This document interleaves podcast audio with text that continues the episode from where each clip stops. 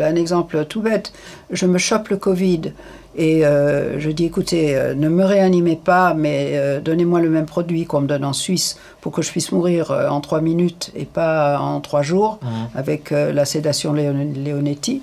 Ben, si je savais que c'était possible en France, moi, trop contente, j'adore Paris, j'adore la France, j'aurais pas, pas de raison particulière d'avoir peur. Mais ce dont j'ai peur, c'est justement de ne plus pouvoir décider et d'un seul coup de me retrouver dans les mains de personnes qui ne pensent pas comme moi, quoi, Ouais. et qui ne respectent pas ma volonté. Jacqueline Jekyll, bonjour. Bonjour. Alors vous êtes fait connaître en 2018 pour avoir annoncé euh, sur internet et sur des chaînes de télévision vouloir mettre fin à vos jours euh, volontairement. Alors vous êtes là aujourd'hui avec nous. Euh, Qu'est-ce qui vous a poussé à repousser cette date?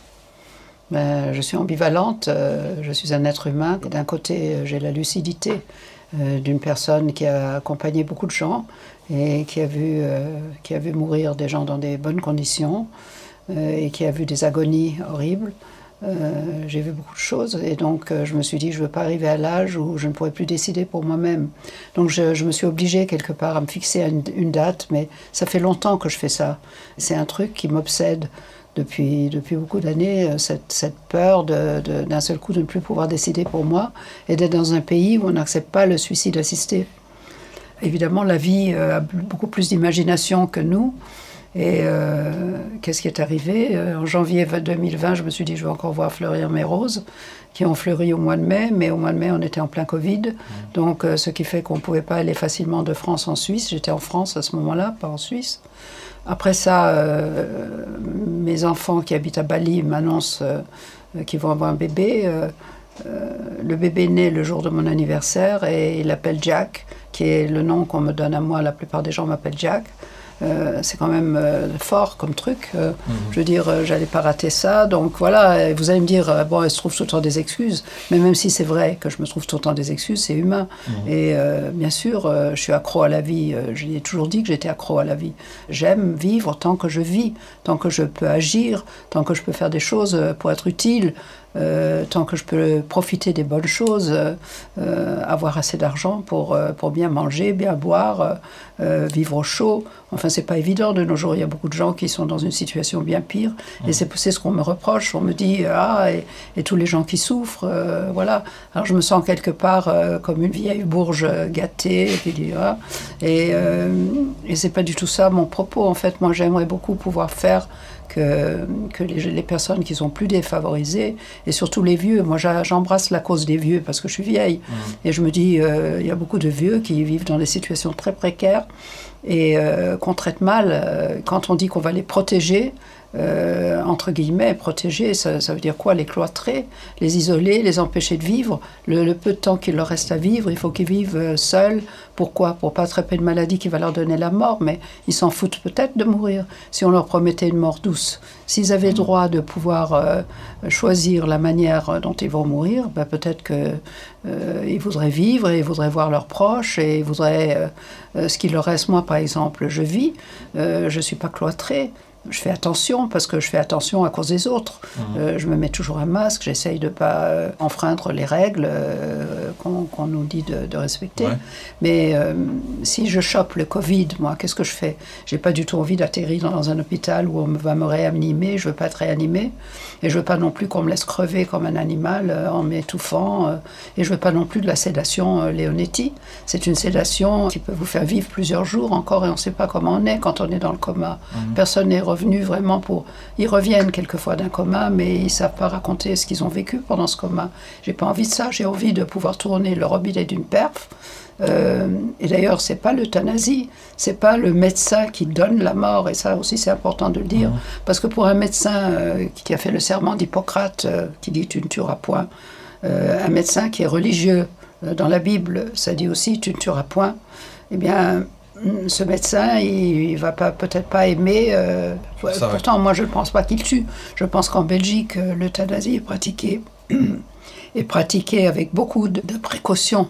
C'est très très encadré et, euh, et je pense que l'euthanasie est une bonne solution pour les personnes qui ne peuvent plus s'exprimer.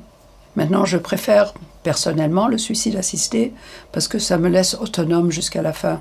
Euh, ça laisse à la personne le choix de dire même au dernier moment ah non ben, j'ai pas envie de ça et de pas le faire. Et si jamais la personne le fait c'est elle qui fera le geste de tourner le robinet de la perf. Euh, ça sera elle qui fera le geste d'avaler un produit létal. Euh, ça sera la personne qui se sera suicidée mais avec, euh, avec l'aide d'un médecin parce que s'il n'y a pas de médecin on n'a pas le produit. Et essayer de se suicider d'une manière violente c'est terrible alors précisons aussi euh, que vous êtes une militante pro-euthanasie euh, assumée, euh, vous vous en cachez pas. Qu'est-ce qui vous a fait embrasser cette cause? Alors c'est un peu ma vie, ce que j'ai vécu.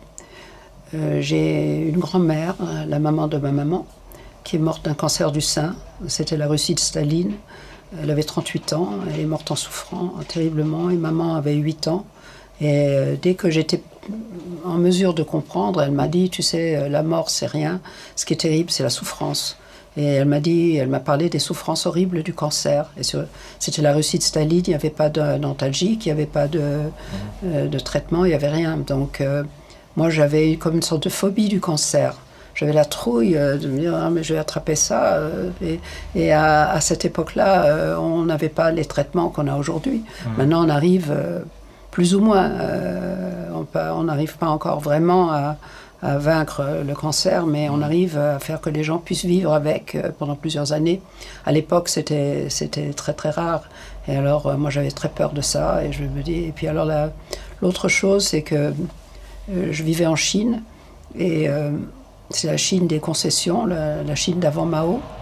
Et euh, quand Mao est arrivé, il nous a virés. Euh, il a viré tous les Européens qui étaient là et on a dû aller en Indochine parce que mes parents n'avaient pas l'argent de payer le voyage pour aller jusqu'en France. Mmh. Donc euh, mon père a dû travailler pendant un an en Indochine, à Saigon, qui était encore français, et pour pouvoir gagner l'argent du voyage pour arriver en France.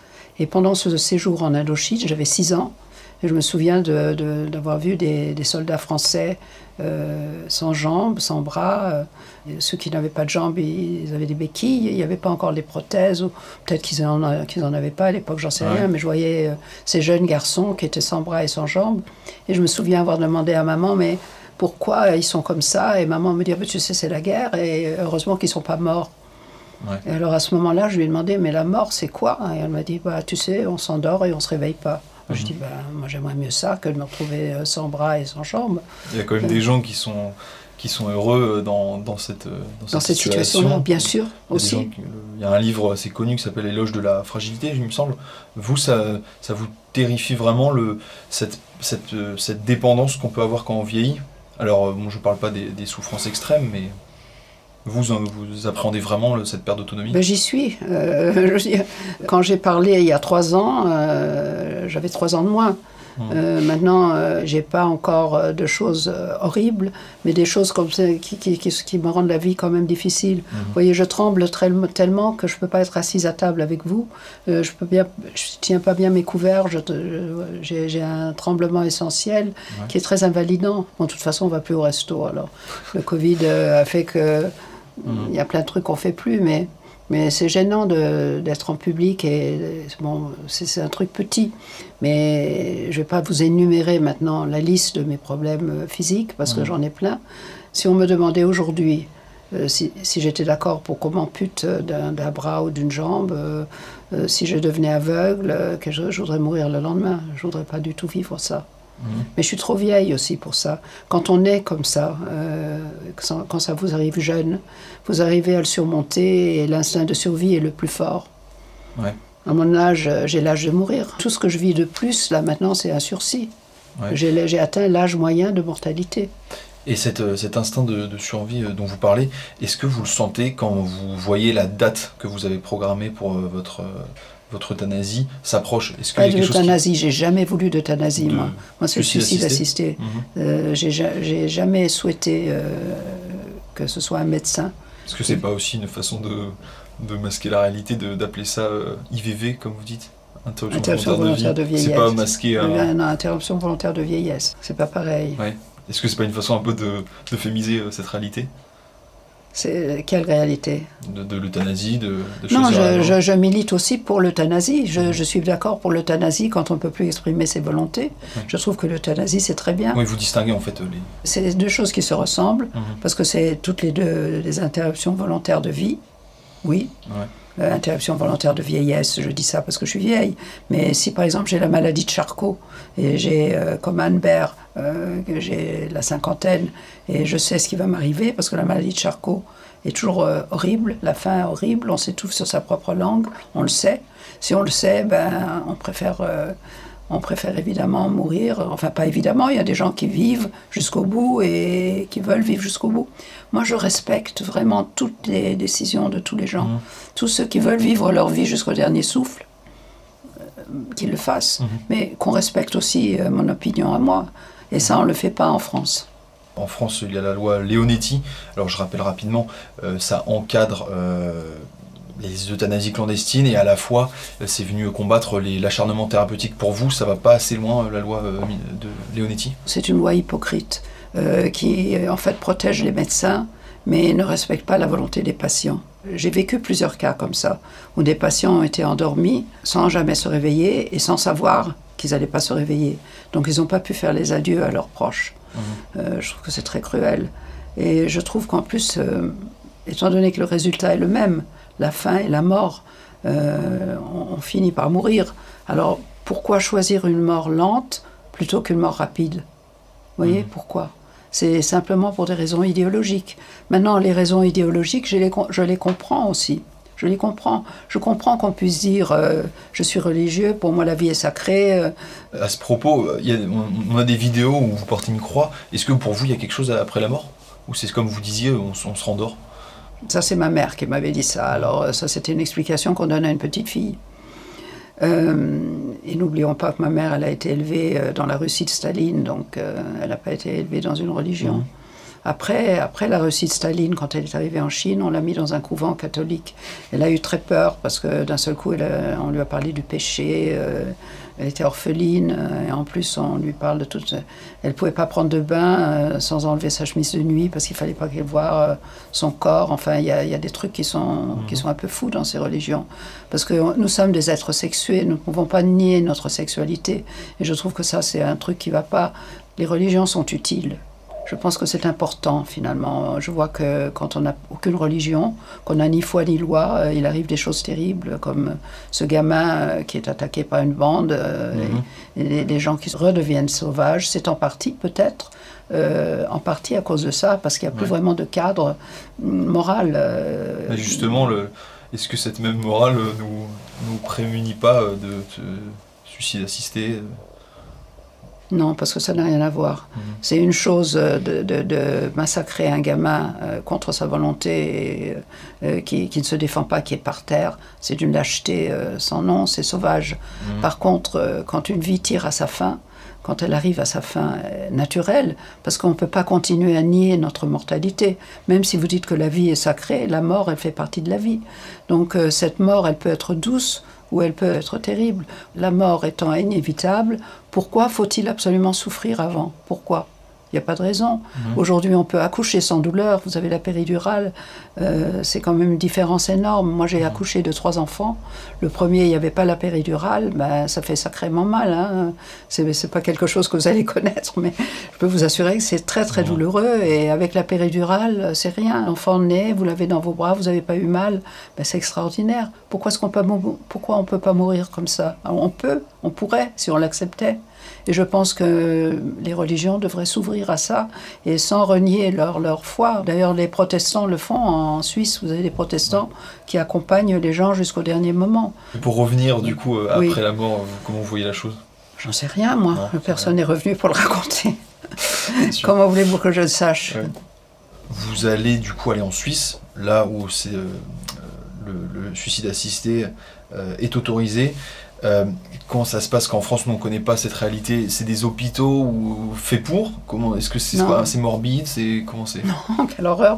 Non, non, non, non, non, non, non. C'est des organisations de personnes qui pensent comme moi et qui ont le droit, alors que l'ADMD, euh, dont j'ai été vice-présidente euh, pendant plusieurs années, l'ADMD n'avait pas le droit de fournir de l'aide à mourir, alors que ces associations-là, elles militent pour ce droit, mais elles ont le droit aussi de chercher l'aide d'un médecin qui prescrit la potion létale. Alors très souvent en Suisse, les gens meurent simplement chez eux euh, et pas forcément avec un médecin, euh, mais le médecin a dû prescrire la potion létale. Donc il y a aussi des raisons. Euh, on peut pas dire tout simplement bon ben, j'en ai marre de vivre, donnez-moi la potion létale, ça marche pas. il faut avoir des vraies raisons, une maladie incurable, des souffrances insupportables, être atteint de ce qu'on appelle les polypathologies invalidantes de la vieillesse. Et ça, c'est un grand spectre de, choses. Vous pouvez dire, voilà, euh, euh, je suis devenu incontinent, euh, j'en souffre, j'ai de l'ostéoporose, j'arrive plus à me baisser. Et ça, ça, tout ça, c'est des raisons si vous êtes vieux. Mmh. Si vous n'êtes pas vieux, c'est une autre histoire. Si vous n'êtes pas vieux et vous venez avec un désir de mourir, là, il faut voir des psys. Moi-même, j'ai accompagné beaucoup de gens et je vous assure que 80% au moins des personnes que j'ai écoutées, que j'ai conseillées, ne sont pas mortes. Euh, j'ai fait surtout de la prévention du suicide, parce que beaucoup de gens, euh, si vous voulez, euh, c'est la solitude, le désespoir des, maladies psychologiques qui mhm. font qu'ils veulent mourir et il faut savoir écouter. Si vous ne savez pas écouter ces gens-là, si vous allez tout de suite les, envoyer chez SOS Suicide ou, des gens qu'il faut tout de suite leur dire on va jamais vous aider, on est contre le suicide, c'est quelque chose de mhm. mal, ces personnes-là vont se jeter sous un train, vont avoir recours à un suicide violent. Se jeter sous un train, ce n'est pas seulement terrible pour eux, c'est terrible aussi pour le mec qui conduit le train. Vous vous rendez compte Il conduit le train, d'un seul coup, quelqu'un se jette comme ça, et lui, qu'est-ce qu'il a fait? Il n'a rien fait pour euh, devoir, euh, après, penser j'ai tué une personne. Et donc, euh, c'est très irresponsable, les suicides violents. Mais ils arrivent quand même, il y a beaucoup plus de suicides violents que de suicides assistés. Donc, toutes les personnes qui, demandent ce genre d'aide, il faut les écouter. Il faut les écouter avec empathie et, et les conseiller. La plupart, on les envoie à voir des psys on se débrouille pour qu'ils aient une aide professionnelle. Et si ce n'est pas des psys, s'ils veulent absolument pas voir de psy, parce que les psys euh, aussi, euh, quelquefois, ils les bourrent de médoc, et, ils les écoutent pas vraiment. À l'ADMD, il y a tout un service écoute euh, toute la journée de gens qui, sont là et qui écoutent et qui conseillent. C'est très important ça, de savoir écouter. On est en train de, de s'éloigner des religions ce que je trouve pas bien du tout. Je trouve que les religions elles sont très utiles justement parce que si vous avez des prêtres qui écoutent et des prêtres qui écoutent bien mmh. et avec euh, bonté, avec empathie, c'est très très important euh, d'avoir ce genre d'écoute là. Et il faudrait l'avoir un peu partout dans les écoles, euh, enfin partout. Et c'est pas la religion, c'est pas juste dire euh, tu iras en enfer euh, si tu t'es masturbé ou euh, tu iras au paradis si, si, tu restes vierge jusqu'à ton mariage ou je sais pas les, trucs ces trucs comme ça c'est périmé quoi c'est fini. C'est plus ça qu'il faut dire aux gens. Mais ce qu'il faut vraiment essayer de dire ne fais pas à un autre ce que tu voudrais pas qu'on te fasse à toi. C'est simplement ça qu'on apprenne vraiment à respecter l'autre. Et ça il faut l'apprendre dès le plus jeune âge euh, on voit ces enfants qui sont sans éducation aucune, qui deviennent sauvages. Pourquoi? Parce qu'elles n'ont pas, elles n'ont pas derrière elles euh, l'amour, probablement, il leur manque de l'amour, mais il leur manque aussi énormément l'éducation. Et dans l'éducation, ça c'est une des choses primordiales, d'apprendre euh, à respecter l'autre. Est-ce que parmi les personnes qui programment le jour de leur mort, est-ce qu'il y a des gens qui n'y arrivent pas, qui repoussent à chaque fois? Est-ce que ça existe aussi? Oui, bien sûr, il y en a. Bah, c'est combien de la part Bien, bah, Ça n'existe pas si c'est des personnes qui ont des maladies graves. Euh, des personnes qui ont des maladies graves qu'elles ne supportent plus, euh, un cancer en phase terminale, où ils ont des douleurs euh, que même avec les soins palliatifs, on n'arrive pas, parce que les soins palliatifs, ça aide énormément dans beaucoup de cas, mais pas toujours. ou si vous êtes atteint d'une maladie neurodégénérative qui n'a aucune cure, des choses comme ça, bon, ben, ces gens-là ne repoussent pas. ils sont bien déterminés. Mais des gens comme moi, qui le font tout simplement parce qu'ils se disent il vaut mieux le faire, mais qui n'ont pas vraiment euh, une souffrance euh, euh, qui fait je ne suis pas là en train de... je vais bien en fait, j'ai des petites souffrances normales qui vont avec mon âge, mais, je pense qu'il y en a beaucoup, il y en a beaucoup qui qui vont peut-être pas aussi loin que moi, je l'ai fait de le dire comme ça en public. J'aurais pas dû le dire en public. Vous voulez pas prendre le risque de mourir de votre belle mort, si enfin, de risque de ne pas mourir de votre belle mort? Si je savais qu'en France, par exemple. Un exemple tout bête, je me chope le Covid et euh, je dis écoutez, euh, ne me réanimez pas, mais euh, donnez-moi le même produit qu'on me donne en Suisse pour que je puisse mourir en trois minutes et pas en trois jours Mhm. avec la sédation Léon- Leonetti. Ben, si je savais que c'était possible en France, moi, euh, trop contente, j'adore Paris, j'adore la France, euh, j'aurais pas, j'aurais pas de raison particulière euh, d'avoir peur. Mais ce dont j'ai peur, c'est justement de plus pouvoir décider et d'un seul coup de me retrouver dans les mains de personnes qui pensent pas comme moi, quoi, Ouais. et qui respectent pas ma volonté. Parce que moi, j'ai pas du tout envie qu'on me protège. J'ai Ouais. envie qu'on me respecte. Et Ouais. pour moi, c'est très important ça. Donc euh, oui, ce que je peux faire, c'est évidemment passer le reste de ma vie en Suisse. Euh, je suis déjà résidente en Suisse, euh, mon mari est en Suisse. J'aime trop Paris, c'est pour ça que je suis tellement souvent à Paris, mais je peux aussi vivre en Suisse et, me dire, bon, je suis en Suisse, là je suis tranquille, je sais que le jour où je voudrais mourir, je pourrais mourir. C'est ce que je, je suis en train de me dire ça, de faire ça éventuellement, mais ça serait quelque part un déchirement parce que j'aime tellement Paris et j'aime tellement l'appartement, j'aime mon quartier, j'aime tellement de choses ici et j'ai des amis ici. Vous êtes un peu retenu quand même. Je suis retenue euh, par, ça. En même temps, euh, je me dis que peut-être qu'il faut que j'aille en Suisse et ça sera plus facile pour moi de, je sais pas, de me dire bon, ben, ça y est, ma vie est vraiment terminée. euh. Ouais, mais j'aime aussi être en Suisse euh, quand je suis à la montagne et quand je suis dans les Alpes. euh, j'adore aussi. euh. Je veux dire, j'adore la vie. J'adore la vie, sauf que je me sens plus en sécurité en Suisse qu'en France, c'est tout. Vous avez un autre combat, euh, c'est euh, celui de la dignité des personnes âgées. C'est Oui. quelque chose qui, qui vous tient à cœur. Euh, qui- pour vous, il y a une urgence là-dedans? Ah oui, définitivement. Les personnes âgées ont été comme vous et moi, sont des personnes qui ont été actives, qui ont eu des vies. Je trouve qu'il ne faut pas les infantiliser, il ne faut pas leur dire ce qu'ils doivent faire. Je trouve que ces atmosphères dans les EHPAD sont tellement tristes. Euh, on n'a pas le droit de dire que c'est des mouroirs, mais, mais en fait, les gens, ils n'en sortent pas vivants. Une fois qu'ils sont là, ils ne vont pas en sortir vivants.